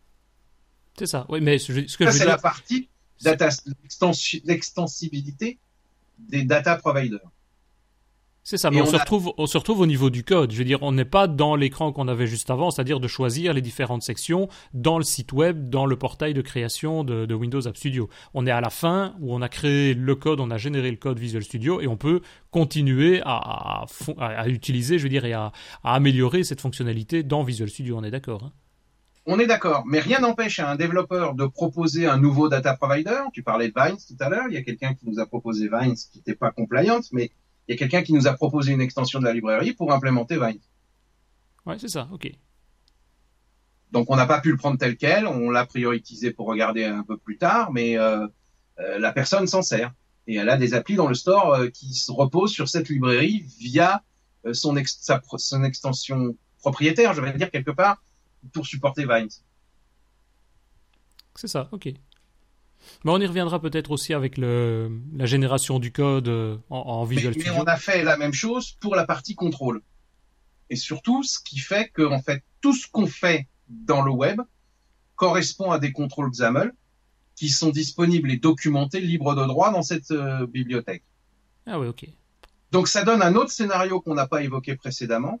Euh, désolé d'aller du coq à l'âne comme ça, mais ça permet à un développeur ou quel que soit son niveau, je dirais, on va dire d'évaluer un contrôle, quel qu'il soit, en générant, je sais pas, par exemple, juste une application simple avec un juste un data source RSS, Mhm. prendre comment ça fonctionne et de se dire comment je peux réutiliser ce contrôle XAML tout fait dans mon code. Ouais. Voire même sans passer du tout par App Studio. Oui, c'est ça, ouais, ouais, aussi, ouais. Et pour permettre ce genre de choses-là, en fait, la librairie dont je parlais tout à l'heure, on a rajouté pour n'importe qui qui ouvre Visual Studio et qui va se connecter au GitHub euh, avec son compte GitHub directement à la Waslibs, on a en fait mis en niveau haut une application d'exemple qui permet d'évaluer chacun des contrôles de Windows App Studio, mais aussi qu'il y a un menu euh, contextuel qui apparaît sur le côté qui va permettre de faire varier l'ensemble des paramètres possibles du contrôle sans avoir de faire de code. Ouais, c'est ça, un peu comme si on était encore dans le portail, mais pour des contrôles particuliers qu'on rajoute au niveau de l'application finale. Euh, voilà, si je veux que ça soit euh, justifié à droite, au milieu ou à gauche, si je veux que ça soit X pixels de normalisation, si je veux... Tous les contrôles sont auto-documentés et sont prêts à jouer avec sans avoir à mettre le nez dans le code. Non, non, c'est bien. On- dit- vous avez pensé à tout, c'est- magnifique. Truc de fou. Je pense pas, il en manque forcément, mais on essaye d'aller le plus possible. C'est pour ça que c'est en bêta, hein, c'est toi qui l'as dit. Hein. Exactement. Ok, et donc si on revient, effectivement, on passe peut-être d'un extrême à l'autre, mais si on revient sur le deuxième, la deuxième partie, une fois qu'on a choisi un peu les composants, les sections au niveau donc la rubrique content, on peut ensuite choisir les thèmes, comme c'est indiqué au niveau du, du portail, et donc là c'est choisir en quelque sorte les différentes couleurs avec lesquelles on va vouloir travailler, c'est ça? Couleurs pour les différents éléments et surtout les prévisualiser en faisant refresh sur le simulateur en temps réel. Ok, c'est ça, ouais. Donc c'est peut-être une, pas, dire une des premières choses à faire, mais c'est un des éléments qui est toujours intéressant à faire rapidement pour pouvoir voir le vrai visuel. Si l'écran est noir ou si l'écran est blanc, euh, ça peut-être change, ça change peut-être pas mal de choses. En quelques lignes, ça marche comment ce, visuel là à droite là? C'est pas un émulateur. On a développé en fait un parseur euh, de XAML vers HTML. D'accord. Ah ouais. il marche bien. Ah ouais non, c'est le résultat est nickel. Hein.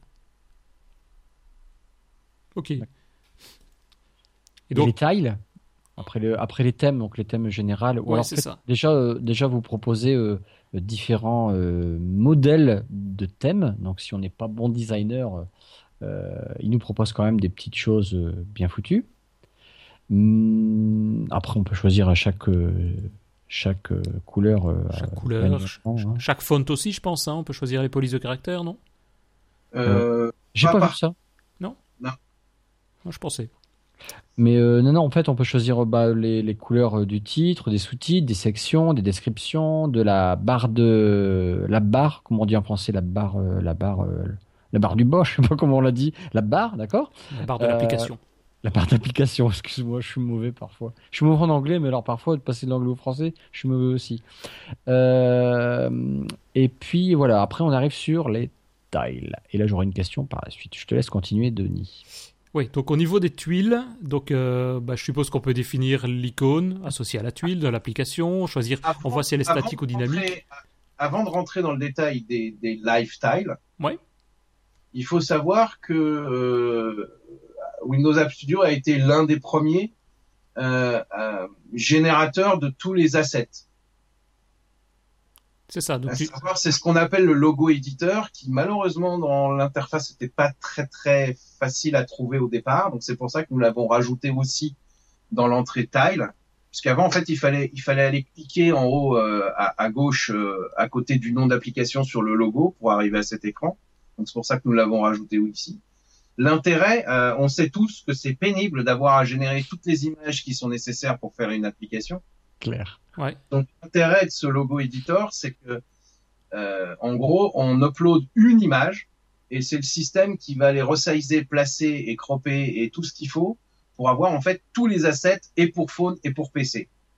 C'est bon ça. Et donc on a vu des tas de gens qui sont venus pour se générer un projet euh, plus ou moins vide, générer tous les assets et après le reprendre dans Visual Studio et avoir rien à faire. Évidemment. Et après tout, pourquoi pas Donc ensuite, nous avons rajouté, comme tu le disais, les lifestyles, où mhm. on a fait, en fait euh, travaillé sur, euh, et là on rebondit sur ce que je disais précédemment, sur un certain nombre de scénarios qu'on veut supporter complètement, par opposition à tous les scénarios des lifestyles, parce que dans Windows 10, on les a considérablement étendus. Donc il n'y a pas toutes les options qu'on a avec l'éditeur XML. Mais on donne quand même optionnellement la, prévue du, la preview du fichier XML euh, que ça génère. Ça, c'est ah bien ça. Hein. Ça, c'est bien ça. Et euh, non, c'est un travail qui a dû être intéressant et, et, bien, et bien copieux à faire. Euh, question, de, question des auditeurs.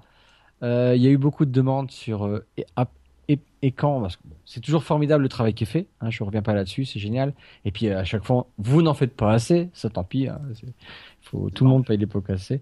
Et les Toast Notification, c'est pour quand?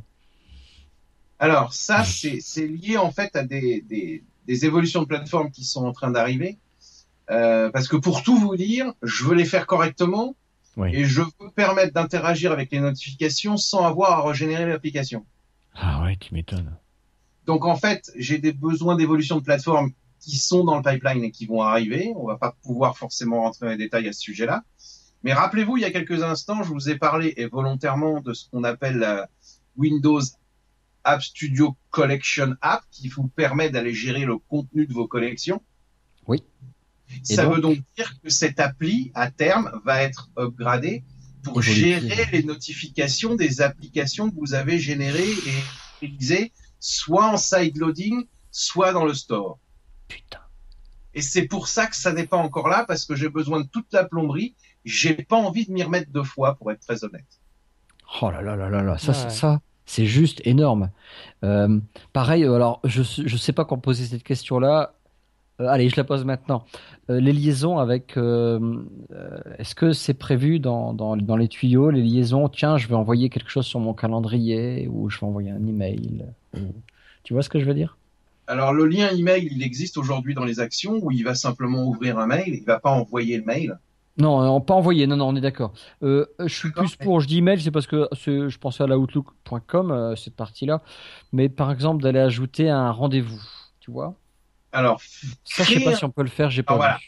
Aujourd'hui, euh, l'architecture globale des applications qui sont générées ici, c'est du transitif par rapport au compte actif sur l'appareil mais c'est pas une authentification de l'utilisateur de l'application. Ouais. D'accord? Donc mhm. oui, je travaille euh, très activement sur un modèle authentifié, enfin une, extension du modèle actuel pour passer en authentifié. Euh, maintenant, ça n'est pas encore euh, dans les tuyaux. Pas encore dans les tuyaux court terme, mais oui, on y travaille et c'est justement nécessaire pour les scénarios entreprises sur lesquels je travaille euh, très activement. Cool. Mais ça va plus loin que ça, parce que c'est l'authentification sur les bases SQL, sur euh, les wrappers Azure, sur absolument tout. Ah oui, donc on pourrait aussi à terme se connecter sur des supports comme ça externes de type DB Azure, SQL Azure et des choses comme ça. quoi. C'est franchement l'idée et, de, l'ouvrir tout court. Ah ouais, ouais. Voilà. Mais c'est pour ça qu'encore une fois, comme je le disais, en termes de philosophie, euh, je suis pas encore à la masse critique, je dirais, des scénarios que je dois supporter, et j'ai pas encore l'investissement temps qui est envisagé. Donc euh, oui, c'est dans les pipelines, oui, c'est prioritisé assez haut, et euh, bah, on y travaillera dès qu'on aura réuni en fait toutes les conditions. Ok, non, c'est très bien. Honnêtement, je pense que les notifications arriveront avant, mais elles sont liées en fait à des évolutions du store, de la plateforme, de plein de choses qui sont en train d'arriver. C'est différent. Ok. Mais des notifications utilisables, encore une fois. C'est, pas des notifications pour euh, euh, hardcoder quelque chose dans l'appli, ça ne m'intéresse pas. Oui, c'est ça, ouais. Et donc, si on, on, revient donc le dernier dernier module, je sais pas comment tu appelles ces différentes sections, enfin les différents modules qui sont là, content theme. Le dernier, c'est le settings où là, bah, c'est en gros le nom de l'application qu'on avait donné au départ, la langue, Christophe en a parlé, on a la possibilité de choisir toute une série de langues possibles, euh, les références au store, les références à l'application inside, donc c'est tous les paramètres complémentaires, c'est ça? Sauf que c'est un point intéressant, c'est qu'aujourd'hui, je ne suis pas, euh, on va dire, il n'est pas possible d'être directement intégré au store, à savoir que si l'objectif de l'application qui a été euh, du projet Windows App Studio euh, qui a été euh, préparé, euh, qui a été développé, et d'aller dans le store. Il est obligatoire d'aller avec son navigateur dans le portail du Dev Center pour réserver le nom et récupérer un certain nombre de paramètres techniques comme l'identité du package ou le display name, etc., etc., et de venir faire un copy and paste, un copier-coller à cet endroit. à cet endroit pour que je puisse générer le package qui sera signé et prêt à être uploadé, donc faut le downloader de Windows App Studio pour l'uploader euh, au, dans le Dev Center. Euh, c'est clairement un de mes gros objectifs de complètement supprimer cette étape. Hein, clairement, c'est un de mes objectifs à moyen terme, c'est qu'en fait toute cette mécanique par rapport au store se fasse toute seule. Oui, qu'on soit directement dans le dev center de la center que j'ai un lien, créer une app euh, online entre guillemets et ok validé et j'ai je suis pas sorti de mon onglet de mon navigateur. Voilà, et que ça aille chercher les paramètres dans le store à partir d'une proposition de réservation de nom qui se fera directement dans Windows App Studio et tout le restant se fera tout seul derrière. Parfois, j'ai envie de dire. Y compris l'injection euh, du package prêt pour le store euh, directement sans avoir à le downloader et uploader. Putain, parfois j'ai envie de dire, faut pas rêver, quoi. Mais en fait, si, t'es en train de nous faire rêver parce que t'imagines euh, tous les, les, les, les, geeks qui ne sont pas développeurs. Euh, je, bon, euh, je sais pas, je, je vais dire que le, le, compte dev il est gratuit. Allez, j'invente, c'est pas vrai, mais je, je, sais plus. Hein, J'avoue, je sais plus. Oui. En tout cas, il coûte rien du tout. Mais le mec qui va avoir son petit compte, il sait pas développer. Alors le mec, mais ça pourrait être le mec en la retraite, quoi. Il va avoir une application parce qu'il a une association euh, euh, des derniers combattants euh, de la dernière guerre. Tac tac, avec toutes les photos, avec tous les copains. Euh, il va faire son application, pouf, il publie quoi. Et puis après, il va gérer avec son application euh, euh, bêta. Tiens, il y a une nouveauté, je vais l'envoyer. Il va aussi gérer son WordPress parce qu'il est en train de créer des articles, ça se met automatiquement dans l'application. Il va pouvoir envoyer des news, pouf, tout le monde reçoit les tasses navigation. Mais finalement, le mec, il est pas dev. C'est ça le problème, c'est que je pense qu'on va perdre notre boulot parce qu'il y a ben, tout le monde qui va venir développer à notre place. Alors après, il faudra absolument que pas, tout si le monde. Je peux, si je peux me permettre, je ne suis pas d'accord parce que je, je, je l'ai dit tout à l'heure, c'est un nombre limité de scénarios pour lesquels je signe euh, et, et, je, je maintiens mon, ma position en disant j'accepte de rester dans ce scénario et de le signer pour vous. Non, c'est vrai. Mais c'est un peu sur le ton, je veux dire un peu de l'humour, mais c'est vrai que moi j'ai non, beaucoup mais non, mais de c'est personnes. un gros débat. Beaucoup de gens disent ça, et puis beaucoup de gens disent aussi, oui, mais alors si je suis développeur, je vois pas l'intérêt. Mais si, c'est pour démarrer rapidement et avoir une base. C'est ça, c'est ce que j'allais dire effectivement. C'est ça. C'est moi j'ai beaucoup de personnes qui m'ont déjà posé, comme toi à mon avis Christophe, posé la question comment on peut faire ci, comment on peut faire là. Et je veux dire, ça donne quasiment un, un exemple, même même plus qu'un exemple, un exemple en live quoi. C'est-à-dire on choisit ce dont on a besoin et euh, on, on a le code. On fait son sample. Ouais, c'est ça. On se fait son sample. C'est ça qui est vraiment intéressant. Et si le sample suffit pour faire une présentation, soit à un client dans une première étape, bah, ça permet de lui montrer. Et si on veut aller beaucoup plus loin, bah, on a le code et on peut aller plus loin à ce moment-là et passer dans du dev, euh, du dev complet. Quoi. Après, je veux, voilà, faudrait... l'idée n'est pas de, de une... un client qui te demande de faire une application et puis qui connaît pas ça et puis que c'est juste une application de flux euh, de son site. Bon, ça peut aider, mais euh... mais c'est pas le but. Non, non, mais c'est juste ouais. génial. T'imagines, tu dis au client, écoutez, je vous ai fait ça, bon, et, euh, il y en a pour 20 patates. Euh, par contre, je vous ai fait aussi une petite application qui va vous permettre de gérer vous-même euh, l'ajout de vos collections. C'est même plus que des applications de présentation. Ça, c'est cadeau. Hein. c'est vraiment des applications business. Quoi. On peut mettre du contenu, on peut mettre des vraies données. Ah, c'est énorme. Avec des non, vraies non, données, des bases de données, non, des vraies, de la vraie gestion derrière. Donc c'est ça qui est pas mal. C'est chapeau bas. Alors, mais vraiment, on peut imaginer que ce que tu disais, Michel, là, euh, s'il y a la liaison Dev Center, qui, c'est vrai qu'à l'heure actuelle, c'est une partie qui pourrait paraître complexe. Euh, pas complexe, chiante, chiante, parce que c'est très facile, c'est du copier-coller. Euh, mais euh, mais c'est vrai que c'est tellement logique de bah, le relier quoi. Faut voir que je sais pas si c'est une équipe à proprement dite et, et, fermée qui gère le dev center à part entière, mais euh, euh, ça paraît tellement logique quoi. De le lier quoi. Enfin bon voilà. Il faut que tous les éléments tombent en phase de partout en même temps parce que c'est pas forcément simple. Hein, donc, euh, mais bon, non. voilà. Ouais. Ok. Et donc, le, enfin, un des derniers boutons, c'est le bouton terminer. Puisqu'évidemment, quand on a tout complété, qu'on a bien choisi tous les composants, on a le bouton finish. Et là, on arrive sur un écran où on choisit en gros ce qu'on veut terminer, ce qu'on veut faire. C'est ça Alors, forcément, on va toujours générer le, la solution Visual Studio, parce que comme vous l'avez compris, euh, dans le cloud, dans Azure, je vais en fait euh, générer une tâche Visual Studio pour créer l'application. Ouais on, a forcément au minimum le, package source qui est intégralement donné. Donc on n'a rien à cacher, la totalité du source est là, ce qui est aussi intéressant. On peut optionnellement, comme je le disais, utiliser, sélectionner, pardon, euh, ce qui s'appelle le publish package ou l'installable package. D'accord, c'est génial avoir donc la partie side loading pour le distribuer autour de soi sans avoir eu à, passer par l'étape du store. Une question légitime. Euh, voilà, l'application a été créée, euh, récupérée. Il a récupéré euh, l'AppX, là, le, le, package, l'application. Il a publié. Et puis tiens, le mois d'après, vous sortez une nouveauté qui est, qui est très intéressante. Euh, tiens, je voudrais l'intégrer dans mon application je recommence la création de mon application, bien que c'est très facile, hein, euh, ça sera acceptable, ou il y a moyen de, de récupérer euh, parce que c'était enregistré dans Je mon réouvre mon projet et je peux l'augmenter en, en, termes de features. Non, non, je le réouvre comment? Bah, je viens sur Windows App Studio, j'ouvre mon projet. Euh, dans l'étape initiale, vous avez montré comment démarrer un nouveau projet, mais il y a moyen d'aller ouvrir les projets qu'on a déjà faits. Ah, génial. Hmm, ah, très bien. Bon, Et même les anciens? Même Bon. les anciens? Oui, oui, les tout à fait. projets qui ont été en... Les choses qui viennent de Windows 8, Windows 7, en fait, on a un Ah, processus de migration. ah bon? Énorme. C'est pour ça que le modèle est un petit peu complexe. Un petit peu, mon, mon neveu. Mais... D'accord. Euh, question qui a aucun rapport avec le sujet, parce que je sais pas où les poser. hein, Excuse-moi, Denis. Euh, et Cortana? Alors Cortana, c'est une bonne chose. J'ai plusieurs prototypes. Mon problème, il est double. J'ai un premier problème, vous savez tous que Cortana est pas forcément disponible partout. Bah oui. Et que même quand on est dans un pays où il y a Cortana qui est disponible, il faut être bien configuré avec les bonnes langues, etc., etc., pour que Cortana soit actif. Ah, Mhm. compliqué cette histoire. oui.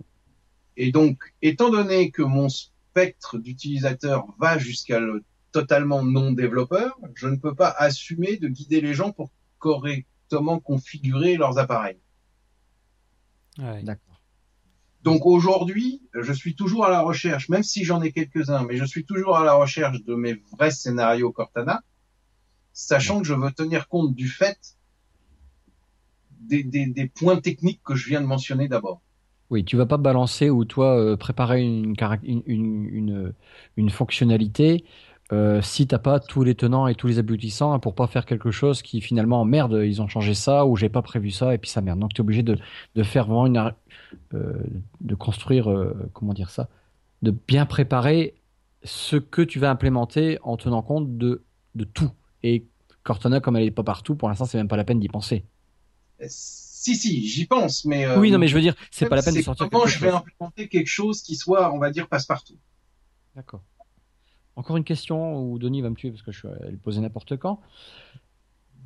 Euh, Microsoft Band, qui n'est pas en Windows 10, mais euh, est-ce que tu y as pensé? Est-ce qu'à un moment donné, tu t'es dit, tiens, euh, ça vient de sortir, c'est une montre, c'est pas compliqué à faire du, code là-dessus, mais est-ce que vous y avez pensé au niveau de Windows App Studio? On a en fait aujourd'hui un processus de prototypage pour permettre de créer des dashboards custom de des datas qui viennent de la bande. On n'a pas de démarche pour aller pousser des applis vers la bande. Non, ça je comprends. Mais il y a quand même des petits trucs qui se permettraient de, de s'en approcher. Euh, aujourd'hui, il faut bien comprendre que je dois être dans le code 100% Microsoft. Ouais. En termes de raisonnement. Donc aujourd'hui, on s'est limité notre notre scope volontairement sur ce que j'appelle les custom dashboards. Aujourd'hui, quand tu vas sur ton site web qui te donne en fait ou dans, dans l'appli pardon, euh, qui te montre en fait toutes les données venant de ta montre, il y en a peut-être certaines qui t'intéressent pas et quelques-unes qui t'intéressent. On va permettre de faire ce morcellement dans une application custom. L'un des problèmes qui va avec, et c'est un peu surprenant dans les époques où on vit, c'est que c'est considéré comme des données de santé. D'accord, Mhm. oui, oui, oui, oui. Donc c'est très privatisé, très fermé. Donc euh, donc ça voudrait dire que par exemple j'ai pas le droit au simulateur. Ah ouais. Donc ça Ouais. m'oblige à trouver un modèle où j'aurais des données génériques fausses qui seraient affichées dans le simulateur pendant qu'on construit. D'accord. Donc c'est des petits problèmes techniques sur lesquels on travaille actuellement et que nous sommes en train d'essayer de voir comment trouver des solutions pour arriver à le faire. Ok. Et, et tant qu'on a posé des questions comme ça euh, à, à la volée, euh, bah Microsoft en gros vient de racheter Xamarin. Oh putain, t'allais poser la même question. Ah. T'écrivais en perso. Ah, mais j'ai écrit le C'est génial. Très bien. Il y a des idées, des objectifs avec ça? Donc là, on parle l'aspect plutôt multiplateforme, mais Alors, le multiplateforme a été exclu pour le moment de ce projet euh, parce que c'est une appli, c'est en fait un projet euh, qui permet d'obtenir des applications et des contrôles pour démontrer des fonctionnalités de la plateforme. Mhm. Ça n'a pas de sens en termes d'investissement purement Windows aujourd'hui de l'ouvrir vers d'autres plateformes d'une manière ou d'une autre. Xamarin, euh, on est en train de regarder. euh, c'est des choses sur lesquelles j'ai pas de, de position démontrable publiquement pour le moment. C'est ça. Ok. En tout état de cause, pour le moment, soyons très très clairs, Windows App Studio n'a pas vocation à générer des applications pour autre chose que Windows. Malheureusement ou pas, c'est pas à moi de débattre là-dessus et je suis pas réellement décisionnaire à ce niveau-là. Euh, par contre, on est en train de regarder sur comment éventuellement le code généré par Windows App Studio qui puisse être consommé pour aller sur notre plateforme via Visual Studio. Ah oui, c'est ça, ouais. ouais. Donc, ouais, ça, c'est, j'ai pas d'annonce, j'ai pas de raisonnement euh, euh, pour le moment euh, de, de, clairement établi. Et si on parle justement du code généré, donc du code là dans Visual Studio, vous respectez, vous utilisez des, des patterns. On a eu bah, un podcast précédent sur MVVM ou MVVM Lite. Il y a des choses que vous que vous forcez d'utiliser, de mettre en place? Purement MVVM, mhm. Avec une architecture qui est complètement disponible et documentée justement dans le Waslibs euh, dont je parlais tout à l'heure. Ouais, c'est ça. Ok. Ok, et il y a des références. Donc le, le dont tu parlais tantôt, ça donne les références. Donc euh, si on clique sur la rubrique références dans Visual Studio, on va retrouver des paquets NuGet avec des références vers des paquets propres à, à, Windows App Studio. C'est ça, tout à fait. Ok. Alors peut-être pour prendre aussi un autre élément de liaison, euh, je sais que vous aviez eu David il y a quelque temps pour euh, Manifold.js par exemple. Euh, mhm. Pour Babylon JS, excusez-moi, euh, il faut savoir que un déploiement euh, Babylon JS se package directement et d'une manière simplissime directement avec App Studio. Ouais, ouais, ok. On peut faire des intégrations de contenu HTML. Oui, j'avais vu un composant, hein, je pense. Il y avait dans les sections, il y avait une des sections qui était HTML. Il est complètement là, oui. HTML5. Ok, non, bah c'est très bien. Donc c'est à mon avis, je pense, oui, effectivement, un, outil très intéressant. Très intéressant. Je pense que tu as vu un peu nos réactions tout au long de ce, de ce podcast, de cette, de cette discussion. Et comme on l'a dit, je pense que c'est à la fois intéressant pour les développeurs débutants, mais aussi pour les développeurs confirmés, où on peut créer rapidement bah, des bases, les bases de l'application. Et comme tu dis, si ça respecte toute une série de patterns, que ce soit MVVM ou d'autres, ben, ça permet en tout cas de les récupérer et voir si on écrit du code ou compléter du code sur des bonnes bases initiales. Quoi. Euh, tu sais nous parler des dernières nouveautés qui ont été intégrées dans l'outil? Alors les dernières nouveautés, c'est qu'on a rajouté en fait euh, toute une série de, de, de nouvelles fonctionnalités pour euh, gérer la partie temps qui n'existait pas du tout, pour grouper en fonction d'une date, grouper en fonction d'horaire. Donc par exemple, on a plusieurs applications pour gérer des événements comme une conférence développeur ou des choses comme ça, ou la vie d'une association où on a besoin d'agenda. Alors oui, euh, il n'est pas encore relié à un agenda partagé aujourd'hui puisque nous n'avons pas l'authentification dont je parlais tout à l'heure. Mhm. Mais par contre, euh, via la collection app dont je parlais tout à l'heure, ça permet de venir totalement gérer un agenda visible sur tout, sur les devices de tous les utilisateurs de l'appli. Ok. Non, mais c'est très bien. Euh, bah Christophe. notre prochaine grosse étape, qui vraisemblablement prévu pour Build euh, est en fait de simplifier le side loading. Euh, je m'explique. Tout à l'heure, vous, on, a décrit le fait qu'à la fin d'un projet, on récupère euh, trois packages qui sont en fait une solution Visual Studio, qui sont euh, un package prêt à être side loadé ou un package prêt à aller dans le store. Mhm. Euh, il faut savoir que le side loading euh, a pas beaucoup évolué euh, Windows 8, mais a beaucoup évolué pour Windows 10 et est encore en train d'arriver avec ce qui arrivera pour Redstone et compagnie. Euh, donc en fait, on est en train de se servir de ça. Aujourd'hui, pour moi, c'est un des points noirs à l'utilisation des applications parce que par exemple, si on veut déployer une application Windows App Studio directement sur son PC en side loading, on récupère un zip dans lequel il y a un script PowerShell qui va mettre en route le compte, mettre installer correctement le certificat nécessaire venant de Windows App Studio, euh, puis euh, installer le package en lui-même. Euh, sur le sur les téléphones, c'est à peu près la même chose où en fait on a un QR code ou, ou un lien direct qui permet d'aller euh, enrôler, d'aller installer, déployer le certificat puis de déployer le package en lui-même. On est en train de faire disparaître la totalité de ces étapes-là pour qu'en fait euh, une application Windows App Studio puisse devenir euh, déployable hein, par n'importe qui sans aucune compétence technique et sans aucune connaissance, on va dire, euh, des messages un peu compliqués qui peuvent apparaître si le certificat est pas bon ou expiré ou quoi que ce soit. Ah oui, ok. Donc ça, c'est ce qu'on espère montrer pour Build. Et cerise sur le gâteau, nous sommes en train très, très, très activement euh, d'étendre le modèle pour parler avec euh, le plus possible de devices IoT qui existent. Ah oui, non, ça c'est bien. C'est bien parce que c'est effectivement euh, une grande vague pour le moment, c'est de passer un petit peu sur tous ces aspects IoT. Donc euh, ça va aussi encore nous simplifier le travail sur tout ça. En tout cas, c'est l'intégration du bus all join.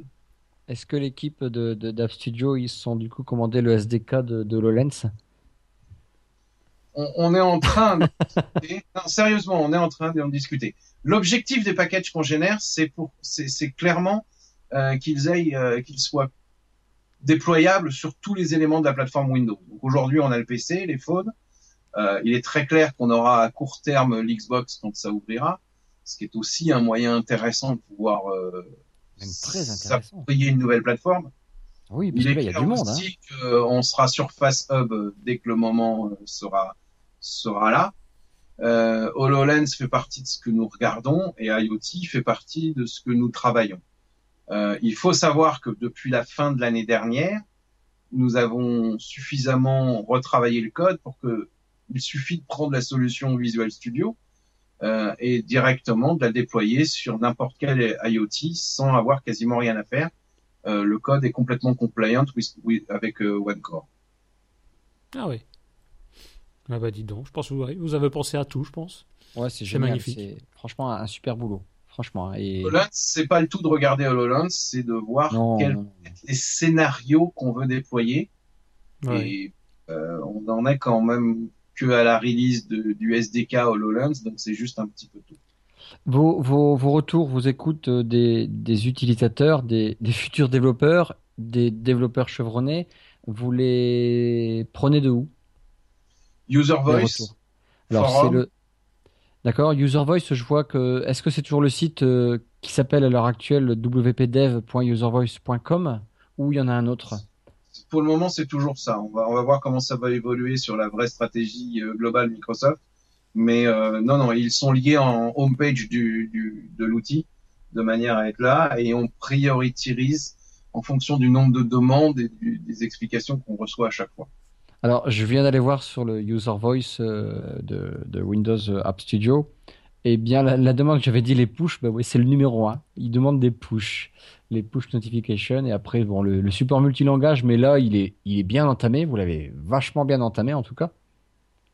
Et le troisième, je vois en top ID, c'est le euh, Build One Deploy Anywhere. C'est un seul développement pour les plateformes type. Euh, alors là, à mon avis, vous n'êtes pas près du compte parce que c'est encore un petit peu tangent. C'est déployé pour Windows Mobile, euh, Windows 10 IoT, mais c'est un vieux c'est un vieux poste qui n'est plus, à mon avis, d'actualité par rapport aux dernières news qu'on a eues chez Microsoft et du monde, euh, puisque déployé sur Windows Phone, Windows 8, euh, on n'est déjà plus dans le même vocabulaire que ce soit un an et demi après, quoi. Oui, tout à fait. Ça évolue assez vite. Trop. Mais il y a le forum aussi. Hein. Il y a User Voice et forum. Il y a deux, deux entrées. Et euh, ce qui est beaucoup demandé en top, euh, en, idée chaude, c'est euh, une meilleure, enfin une, une, une, intégration un peu plus poussée de WordPress. Les gens ils veulent WordPress qui est quand même un gros gros, un gros gros moteur hein, partout dans le monde sur les blogs. Et ils veulent que vous allez encore plus loin, type peut-être mettre des commentaires, gérer les commentaires des utilisateurs, mais ça c'est peut-être une autre histoire, non? Oui et non. Euh, c'est lié en fait à l'authentification dont je parlais tout à l'heure. D'accord. je ne peux pas laisser les utilisateurs aller créer du contenu s'ils ne sont pas authentifiés. Eh oui. Ouais, Mais le module WordPress, la section WordPress, elle est arrivée il n'y a pas tellement longtemps, c'est ça? Oui, décembre. Oui, c'est ça. C'est tout chaud en fait, c'est tout chaud, tu te rends compte, ça vient à peine d'arriver quoi. C'est ça, donc il faut qu'elle évolue aussi. Et il faut quand même savoir aussi un truc qu'on a eu euh, beaucoup beaucoup de questions et qui était surprenant, c'est que euh, le module, enfin la data source euh, WordPress utilise en fait les REST API, euh, qui est en fait pour le moment toujours un composant externe qui est à rajouter à WordPress. Mhm. Donc beaucoup de gens se sont dit mais tous les WordPress sont pas supportés. On supporte tous les WordPress qui ont l'extension REST API installée et mise en route, activée. Ah intéressant à savoir. D'accord. On, va justement, euh, bah, on a en fait maintenant une grosse mise à jour euh, du contenu pour le moment que en anglais qui sera localisé dans, dans les semaines qui viennent. Euh, pour parce qu'on a essayé de faire du, une section d'aide qui est étape par, par étape. Je sais pas si vous avez eu l'occasion de la voir. Euh, quand on va dans O2 euh, ouais, anglais, ça, ouais. Euh, on, on, a beaucoup beaucoup de contenu élément par élément. Euh, le, le, menu est dynamique de manière à vous présenter en fait les entrées directement. Ouais, ouais, ouais. C'est marrant que D'accord, c'est bien ce que tu dis. Euh, enfin, je reviens sur juste avant avec euh, euh, les modules parce que je mettais mon blog et bah il voulait pas. J'ai pas pu faire mon blog au départ, donc j'ai changé de blog parce que j'en ai plusieurs et euh, j'ai pas dû installer ce qu'il fallait. Voilà. À la rigueur, il pourrait me le dire. Il me l'aurait dit tiens, installer tel truc, ça aurait été sympa.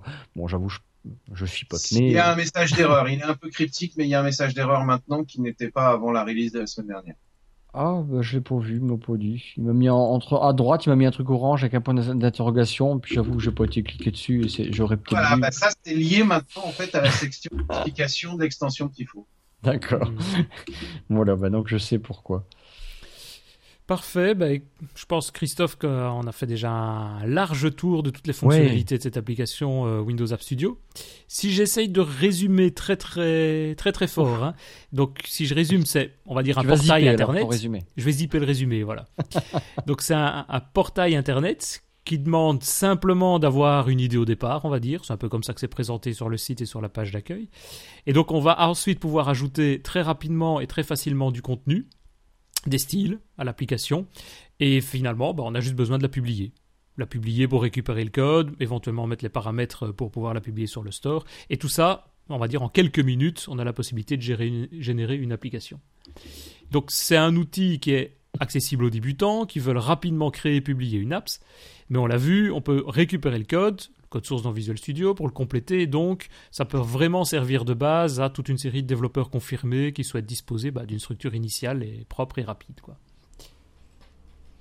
Donc, euh, donc voilà, je sais pas, Christophe, as-tu d'autres questions, d'autres marques? Euh, des remarques. On, on, a parlé dans, dans, dans, cette émission de différents liens. Tous les liens, euh, ben, Denis va bien travailler pour les mettre à la fin. Je les ai mis à la fin du document, j'ai ouais. tout noté.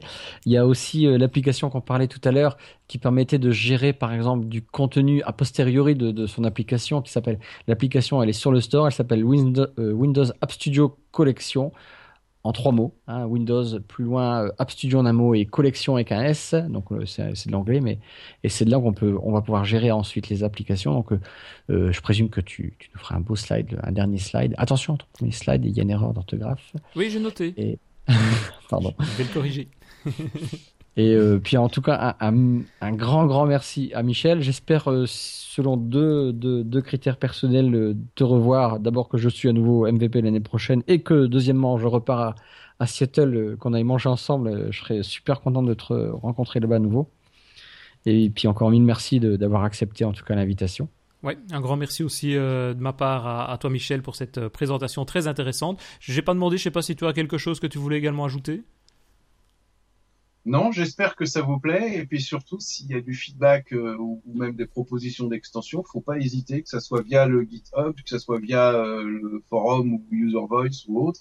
C'est ça, c'est ce que j'allais te demander maintenant, c'est quel est le meilleur moyen pour toi pour te contacter? C'est via GitHub ou une adresse Twitter ou quelque chose?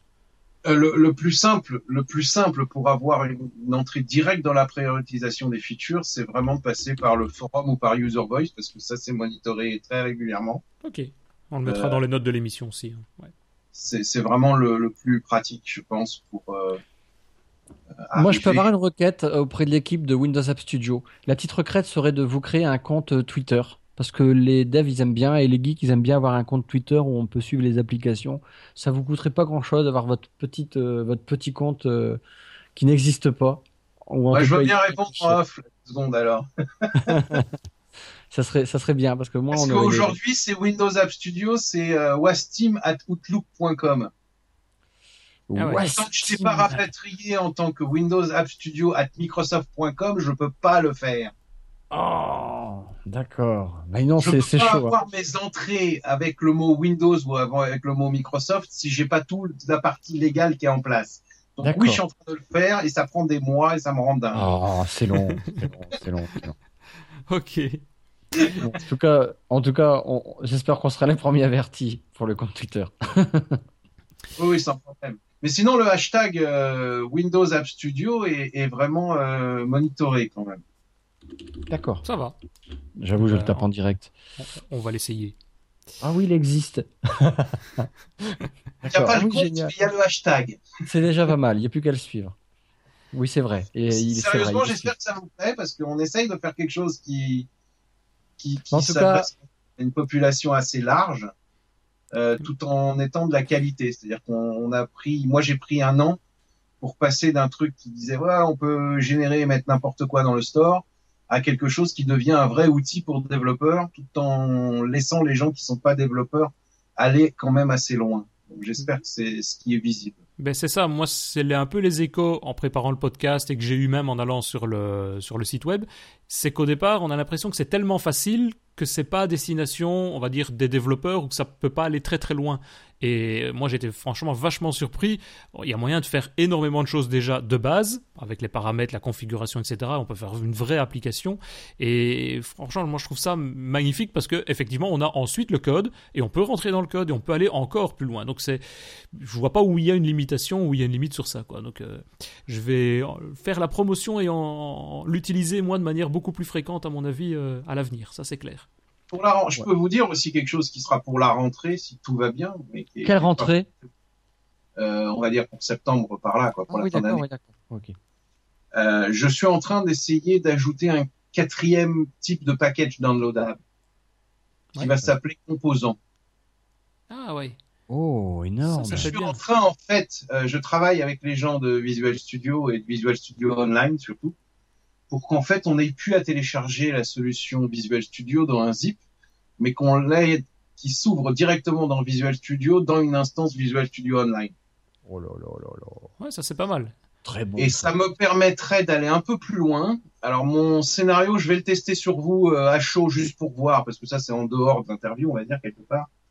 Euh, je suis un développeur d'une banque où on m'a donné comme mission de faire une appli universelle euh, pour gérer l'accès au compte. Donc je suis, occu- je suis super occupé avec ma ma logique métier Mhm. mais il s'agit d'un service online. Donc, il faut par exemple un flux RSS ou un flux Twitter euh, aussi pour savoir si le service fonctionne.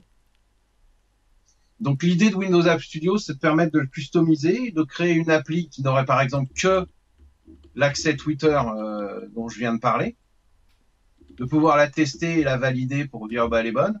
Et donc le quatrième élément, ça serait de récupérer le composant pour aller directement le mettre dans mon développement Visual Studio. Ouais. Non, ça, c'est bien.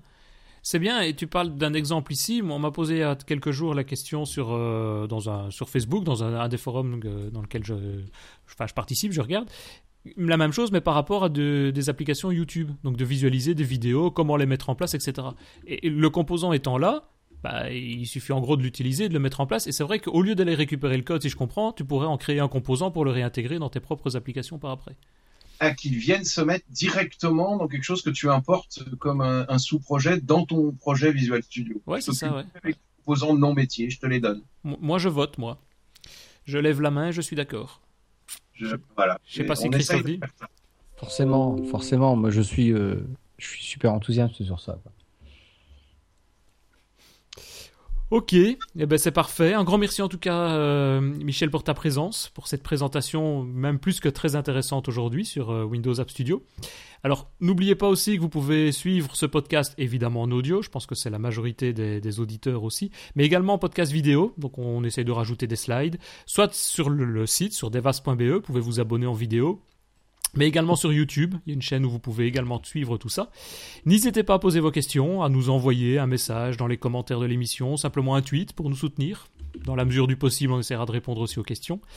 Euh, bah, et revenez nous écouter aussi. Je propose de faire aussi la petite pub pour la fois prochaine. Dans quelques jours, on va également enregistrer un nouveau podcast sur un nouvel épisode euh, consacré à SQL Azure avec notre prochaine invitée qui sera Isabelle Van Kampenhout, qui elle est MVP en SQL Server. Et donc elle va venir nous parler de tout ça. Et donc parlez-en autour de vous. Euh, abonnez-vous également au, au podcast. Merci beaucoup. À bientôt en tout cas pour ma part. Merci Michel, à bientôt. Merci Christophe. À bientôt, salut. À bientôt, salut.